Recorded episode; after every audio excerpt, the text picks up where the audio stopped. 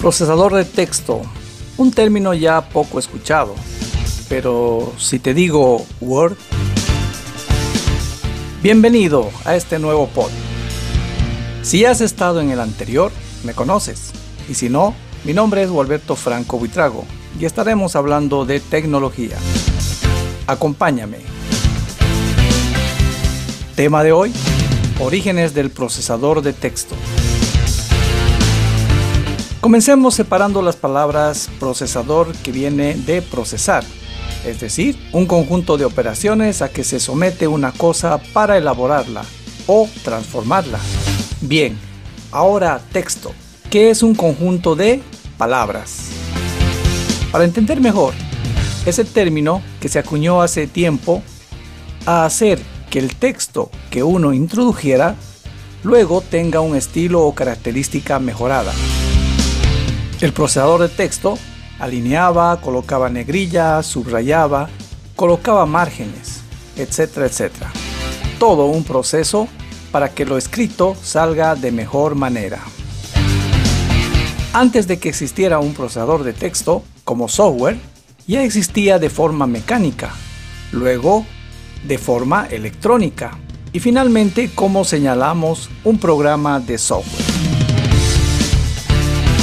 El teclado original de las primeras máquinas de escribir no eran QWERTY como las computadoras actuales, sino comenzaba con el 3579 NOPQRSTUVWXYZ y más abajo había otra línea de teclas como la 2468 A, B, C, D, E, F, G, H, I, J, K, L, M Notarán que no existía ni el 0 ni el 1, puesto que eran reemplazados por la letra O en el caso del 0 y la letra I en el caso del número 1.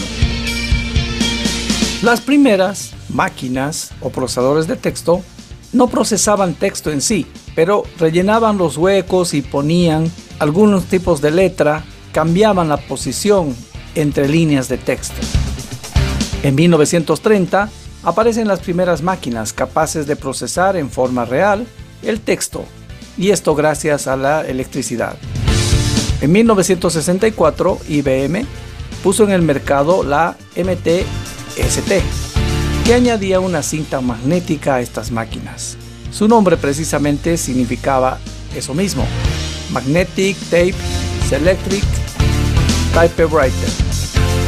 En la cinta se almacenaría el texto introducido para su posterior reutilización. Es así que se inicia la automatización del texto introducido. En 1969, las cintas magnéticas fueron sustituidas por tarjetas magnéticas o MagCards. Tarjetas de memoria que se introducían en el lateral de un dispositivo extra que acompañaba a la Selectric capaz de leer y grabar lo que introducía el operador. Una vez creadas las primeras computadoras y aparecer el DOS o sistema operativo, VIDEC en 1973 creó al fin el primer procesador de texto moderno, aptamente denominado VIDEC Word Processing System múltiples funciones, pantallas incorporada y capacidad para compartir los contenidos por disquete e imprimirlos en una impresora. Se vendía por más de 12 mil dólares de la época, unos 60 mil dólares actuales teniendo en cuenta la inflación. En 1978 llegó WordStar al mercado, el primero de los procesadores de texto de software que se popularizó entre los poseedores de una computadora con CPM y luego DOS y luego Windows. Es el que trajo hasta la actualidad la conjunción de teclas, como utilizar Control C para copiar, Control V para pegar, Control P para imprimir y más combinaciones que no hemos dejado de utilizar. Este programa, en su versión original, solo se veía el resultado de lo que uno hacía al tiempo de imprimirlo. En versiones más nuevas se introdujo una vista previa. WordStar fue lentamente sustituido por WordPerfect a mediados de los 80, convirtiéndose en el estándar para DOS. WordPerfect se mantuvo hasta los 90 y decayó por la venida de Windows, puesto que cuando trataron de sacar al mercado su versión para Windows, Word ya estaba posesionado en el mercado. La creciente popularidad de Windows, el sistema operativo de Microsoft, llevó de la mano también a Microsoft Word con él, originalmente llamado Microsoft Multitool Word. Se convirtió rápidamente en sinónimo de procesador de texto.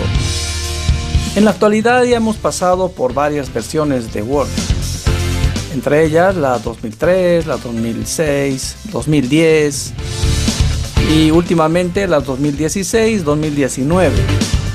También ya se entró dentro de lo que se llama Office. En la actualidad vemos que se instala el Office 365. Los procesadores de texto son de mucha utilidad. Permanentemente las utilizamos. Cuando escuches decir, pásame tu archivo de Word, estamos hablando de pasar tu documento hecho en un procesador de texto. Espero que este pod haya sido de utilidad. Nuestro próximo podcast estará centrada en algunos tips o trucos de Word. Recuerda, cuídate. Si puedes, no salgas de casa. Lávate las manos. Utiliza barbijo. Al cuidarte, también cuidas a los demás. Nos vemos. Adiós.